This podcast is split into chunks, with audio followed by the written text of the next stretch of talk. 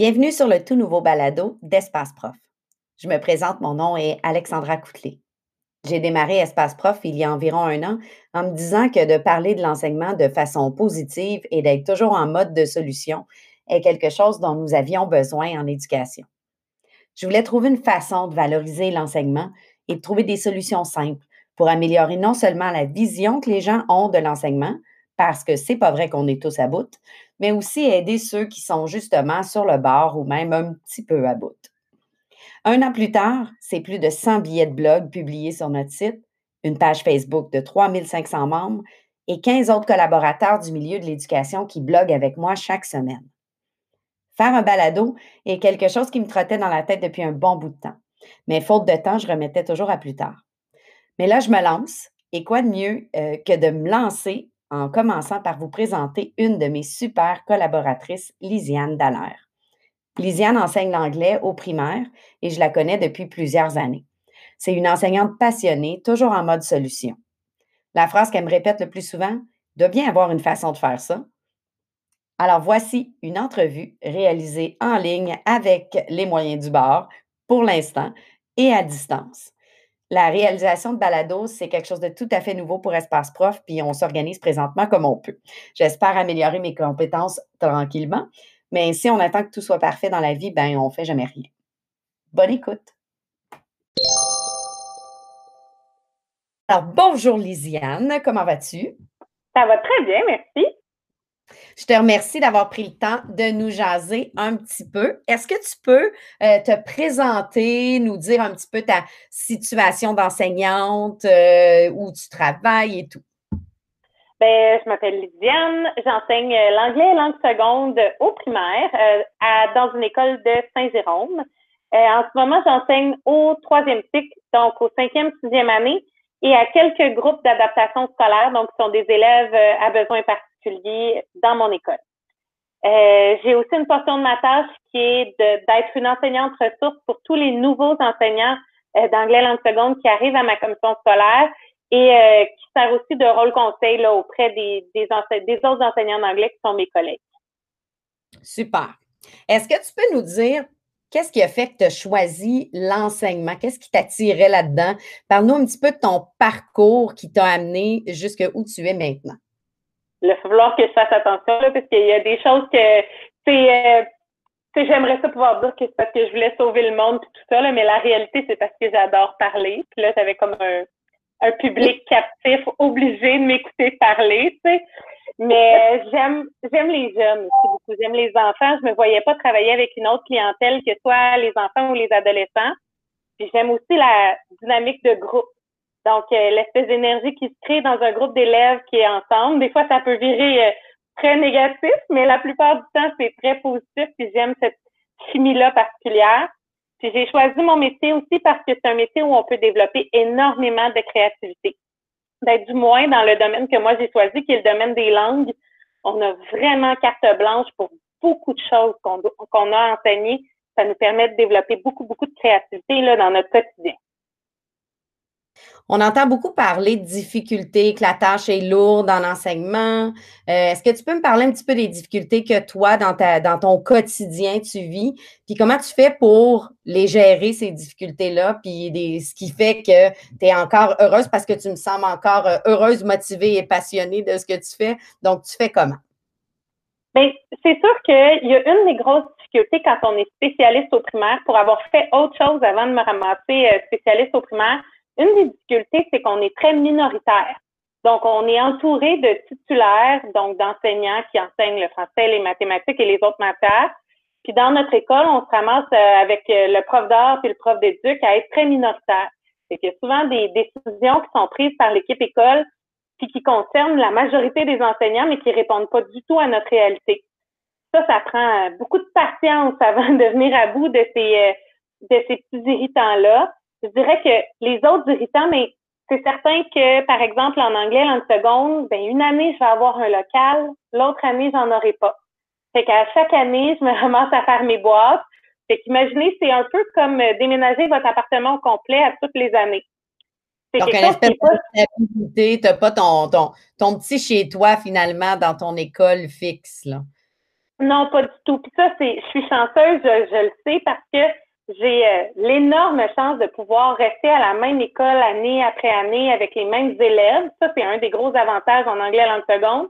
Mais malgré le fait que je suis dans la même école, étant donné la variation de la clientèle, une année, je peux avoir un local, puis l'autre année, euh, je vais retourner sur l'Ontario et me promener de local en local. ça, ça, hein. ça doit être plus difficile pour tout ce qui est la gestion de classe et tout, là. Bien, c'est mon autre point. Euh, la plupart des profs d'anglais langue seconde au Québec euh, qui sont précaires n'ont pas ce loisir-là de rester dans la même école année après année. C'est la première année comme spécialiste, elle est excessivement difficile. Même si on a 15 ans d'expérience, les élèves doivent apprendre à connaître et sont habitués d'avoir le même prof toute la journée, sauf quand ils arrivent dans ton cours d'anglais. Donc, c'est certain qu'après plusieurs années, ben, ils savent, ah, les attentes de Mme Lydiane, c'est comme ça que ça fonctionne dans la classe, c'est comme ça qu'on fonctionne en anglais. Elle est là, sa limite. Donc, il y a vraiment beaucoup moins de gestion de classe à faire l'année 2, l'année 3, l'année 4 qu'on est dans une même école. Par curiosité, un enseignant euh, d'anglais au primaire, ça peut avoir jusqu'à combien d'élèves? Euh, la moyenne tourne autour de 300, mais moi, j'en ai déjà eu en haut de 400. Là, ça dépend. Puis il y a des, de mes collègues qui ont euh, des écoles où euh, l'anglais langue seconde a une période par semaine à tous les niveaux qui monte en haut de 400. Moi, cette année, comme j'ai une tâche réduite parce que je suis enseignante ressource auprès de mes collègues, j'ai beaucoup moins d'élèves qui j'enseigne à des classes d'adaptation scolaire où il y a aussi moins d'élèves par classe. Mm-hmm. Comment tu fais pour gérer tout ça, ces difficultés-là d'instabilité, puis un peu euh, de précarité d'emploi dans les premières années? Comment tu as fait pour gérer tout ça? Ben moi, ça a été une grosse décision parce que j'étais dans une autre commission scolaire quand j'ai commencé ma carrière. Puis à un moment donné, je me suis tannée de changer d'école d'une année à l'autre, de changer de milieu, de changer de niveau, de changer de matière, dans mon cas j'ai pris la décision difficile de déménager vers le sud, donc de quitter un environnement que je préférais pour m'en venir vers le sud pour trouver du travail plus stable. J'aurais eu du travail là, dans le nord, mais. Tu as vraiment changé de région pour oui, pouvoir des boîtes et tout, là. Oui, parce que euh, la stabilité dans ton milieu, surtout quand on est enseignant, ça te permet aussi d'avoir des journées qui sont plus efficaces ou sens plus efficace aussi. Donc, le fait de pouvoir avoir une tâche à temps complet dans une même école année après année, nous, on est, euh, c'est une des particularités de la commission scolaire où je travaille, on a une priorité école. Fait que malgré le fait que je suis encore précaire, j'ai la possibilité de revenir avec mes élèves à mon école et de les appeler mes élèves, de l'appeler mon école, même si je suis pas encore permanente. Donc, euh, oui, ça a été un choix, ça a été difficile de quitter euh, la commission scolaire où je m'étais établie à, quand j'ai terminé euh, mes études. Mais euh, ça puis il a fallu aussi que je change de matière. Pour ça, là, je suis formée comme enseignante de français au secondaire. J'enseigne l'anglais au primaire.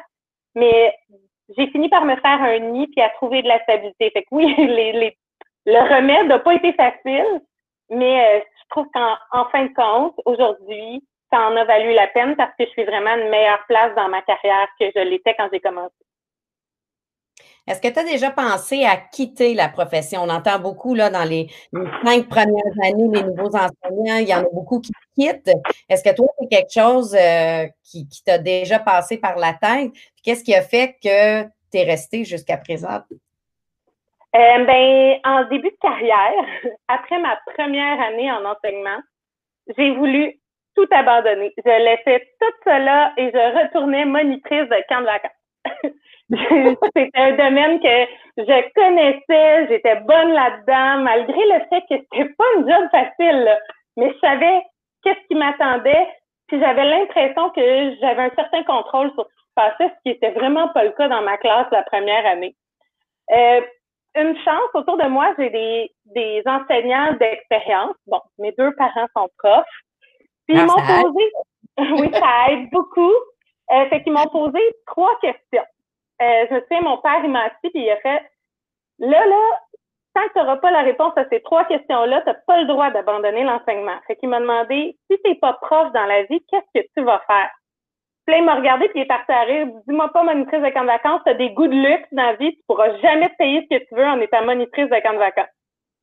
Fait que j'avais pas tant de réponses, c'est ça le pire. Là, il m'a posé la question si toi, t'es pas fait pour être prof, qui est fait pour être prof? Qu'est-ce que ça te prend de plus? Est-ce que c'est quelque chose que tu es capable d'aller chercher?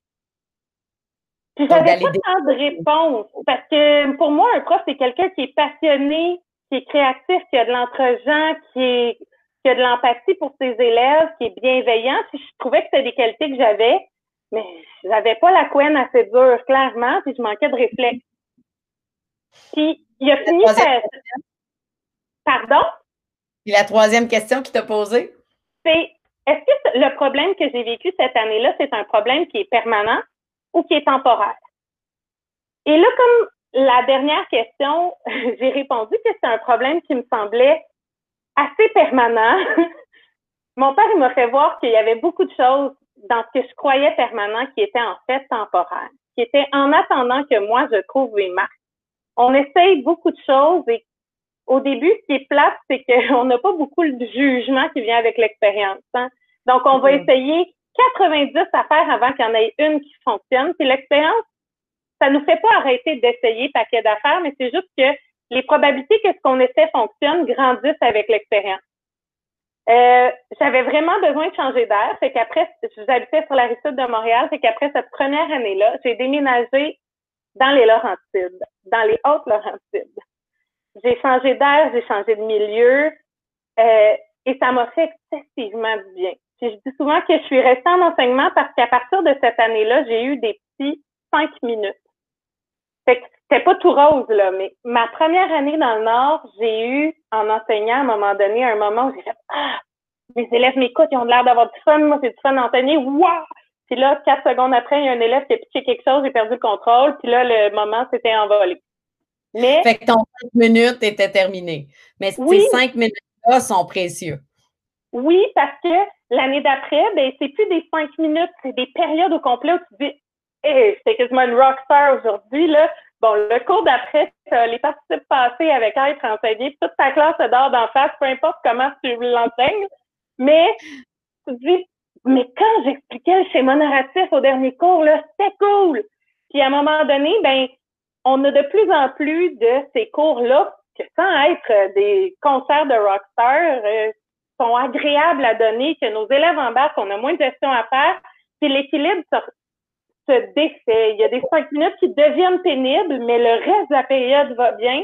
Puis on dirait qu'à un moment donné, ben, il y a plus d'espace, puis on apprend à connaître aussi. Là. ta phase du mois de mars, tous les profs vont pouvoir vous le dire. C'est clair que le mois de novembre et le mois de mars, couches de bonheur, puis tu manges tes vitamines parce que c'est deux périodes de l'année où on a des bulletins à produire, puis c'est plus difficile sur le moral, mais l'ayant déjà vécu, on le voit venir, on se prépare, puis on s'en fait moins aussi parce qu'on le sait ce qui s'en vient, puis on le sait que ça va finir par passer. Donc, c'est clair que pour passer au travers des moments plus difficiles, il faut euh, un petit peu se concentrer sur ce qui est plus positif, ce que tu dis, tes cinq minutes qui deviennent une période. Ce serait quoi, d'après toi, les, les côtés positifs d'être enseignant? Oh mon Dieu, ben, j'en ai parlé tantôt, mais c'est ce qui m'a fait devenir prof, c'est tout l'aspect créatif. Les enfants, ils évoluent tellement plus vite que les adultes. On a tellement plus d'influence que ce qu'on pense. Dans les personnes les plus influentes de ma vie, il y a une prof d'éthique et culture religieuse de secondaire 3 que je voyais une fois par jour ou deux fois par jour cette prof-là a eu une influence sur moi, malgré le fait que je la voyais pas si souvent que ça, parce qu'elle avait un charisme, une bienveillance que j'ai voulu reproduire dans le modèle d'enseignant que je suis devenue. Il y a aussi tout le lien avec les élèves. En ce moment, euh, j'appelle mes élèves au téléphone pour prendre de leurs nouvelles, puis au téléphone, euh, je leur parle en français, même si je suis prof d'anglais, parce que ce qui me manque le plus, ben, c'est leur petit sourire, c'est le contact avec mes élèves, c'est le câlin quand tu débarques de l'autobus le matin. Puis là, la prof de français au secondaire que j'étais, vous croirez pas aujourd'hui, me croirez pas si je disais que ce qui me manque, c'est les câlins de mes élèves. Là, parce que ça se pouvait pas quand j'étais prof au secondaire, mais au primaire, c'est leur façon de démontrer qu'ils se sentent en sécurité. Fait que tout ça, puis il y a aussi l'aspect euh, l'aspect de dire que à tous les jours, on peut se renouveler. Moi, j'ai la chance que même à l'intérieur d'une même journée, je peux me renouveler parce que je donne deux ou trois fois le même cours. Fait que je peux déjà adapter, déjà modifier euh, pour rendre ma leçon plus intéressante, plus pertinente, plus efficace pour mes élèves. ça, c'est le côté euh, de ma job que j'adore, puis il y a beaucoup de place pour notre personnalité dans l'enseignement. Euh, si moi... ça semble pas routinier, hein, en tout cas. non, non, pas du tout. Puis ça peut l'être parce que la routine peut être rassurante. Fait que quand on a besoin d'être rassuré puis de prendre une pause, il y a quand même on peut s'asseoir sur notre routine un peu, mais la journée où on a besoin d'un défi, tout ça, il y a la place pour laisser cette créativité-là mm. s'exprimer. Moi, je suis une personne qui adore animer des choses dans la vie. Ben, j'ai regardé ma patronne un jour, puis à mon école, il y avait déjà un, un spectacle de talent. Disais, hey, j'aimerais ça, moi, reprendre ça, cette tradition-là du spectacle de talent. Avec des collègues, on en a parlé, puis on a décidé que c'est ça qu'on allait faire, puis on a mis en commun nos savoir-faire pour repartir un projet. Mais tout ça est parti de quelque chose que la gang de profs qui l'a mis sur pied avait en commun, la passion pour un, un aspect de ce projet-là qui était nécessaire pour le mettre à terme. Il y a vraiment une part de personnalité qui est importante dans le travail qu'on fait. Pour conclure, est-ce que euh, je t'entendais dire que tu aides beaucoup des nouveaux enseignants, mais je déduis que tu es aussi, euh, te connaissant, une oreille attentive pour l'enseignant qui est un peu à bout. Tu aurais quoi à dire euh, à ces enseignants-là, soit qui débutent, soit qui même qui pensent présentement devenir enseignant puis qui hésitent, ou l'enseignant qui, qui a quasiment le goût de lâcher, tu leur dirais quoi? Qu'est-ce qu'ils devraient faire? Mais je pense que la première des choses, c'est quand ça va mal, faut faut se donner la permission de ralentir. Donc, de, de prendre le temps d'observer ce qui fonctionne. Des fois, c'est pas, pas grand-chose, mais qui fonctionne bien. OK, tu as donné une, leçon au mois de février, puis tu t'en souviens que ça, ça n'a pas trop été mal. Là. Ben, peut-être analyser ce qui a bien été, puis le reproduire. Donc, retourner vers des choses, pas essayer de rechanger le monde à tous les cours, mais revenir vers des valeurs sûres, puis attendre d'avoir l'énergie, puis la motivation pour essayer des nouvelles choses encore et encore parce qu'on l'a cette place-là. L'autre chose que j'ai à dire, c'est que plus on s'isole, plus on va avoir tendance à décrocher. C'est que vous êtes clairement pas les seuls à être dans cet état d'esprit-là. Moi, ce que j'ai le goût de vous dire, c'est quand on s'associe à quelqu'un, faut, faut trouver quelqu'un qui, qui, je dirais, une montgolfière qui va nous tirer vers le haut et pas que quelqu'un qui est une encre qui va nous tirer vers le bas. Donc, trouver quelqu'un qui est négatif, qui va juste nous faire voir que ça n'a pas de bon sens, que ça n'a pas d'allure, peut-être qu'effectivement, ça n'a pas de bon sens, ça n'a pas d'allure, mais il faut se trouver à être en mode solution à ce moment-là, puis pas être en mode euh, observer tout ce qui fonctionne pas. Donc, il y en a des solutions. Souvent, il va falloir parler à deux ou trois enseignants mentors autour de nous avant de trouver c'est quoi notre personnalité d'enseignant, puis qu'est-ce qui va faire qu'on va sortir de cette situation-là. Plus on a tendance à rester silencieux, à faire ce qui nous arrive vraiment, puis comme on se sent vraiment, plus on a de risques d'abandonner la profession. Plus on mm-hmm. dit à nos patrons même, à nos collègues, quand ça va pas, quand il y a des situations qui sont hors de notre contrôle, plus on a des chances que quelqu'un dans l'équipe trouve une solution au problème ou nous apporte au moins un échéancier de dire là, là, j'ai pas de budget pour engager du personnel supplémentaire, mais on devrait avoir une enveloppe qui va arriver en mars. Je vais pouvoir engager une TES supplémentaire. Ben, des fois, juste de l'entendre, ça, ça fait OK. Ça me fait deux, trois cours encore à faire avec ce groupe-là qui est plus difficile, je vais y arriver. Mais si on n'en avait pas parlé, on aurait l'impression que ça finirait jamais. Fait que juste des fois, d'en parler. Effectivement, puis des fois, en parlant, on trouve des gens qui vivent la même chose que nous. Euh, on travaille des solutions en équipe, puis des fois, ça fait juste du bien de, d'en parler, puis de le verbaliser, puis de le dire à voix haute, juste pour euh, baisser un petit peu la tension, je déduis. Oui. Moi, je, dis souvent, il faut aussi trouver des personnes à qui on va pouvoir vider notre sac. Puis pas toujours son conjoint ou la personne avec qui on habite parce que ça peut devenir rapidement très, très lourd. Euh, je vous dirais que les enseignants à la retraite, là, c'est des excellentes oreilles parce qu'ils sont passés exactement par où on est passé de nous, mais ils n'ont plus cette pression-là au quotidien. Euh, des fois, leur réalité était très différente de celle qu'on vit aujourd'hui, mais ce sont quand même des oreilles très attentives, c'était des profs. Ça fait partie de notre tâche que d'écouter. Un futur projet de mentorat de prof à la retraite, ça pourrait être très En effet. Euh, je te remercie d'avoir pris le temps de répondre aux questions. Euh, on va pouvoir continuer à te lire sur Espace Prof et lire tous tes billets qui paraissent régulièrement. Lâche pas. Merci pour tout. Hey, merci à toi. J'espère que vous avez apprécié cette entrevue.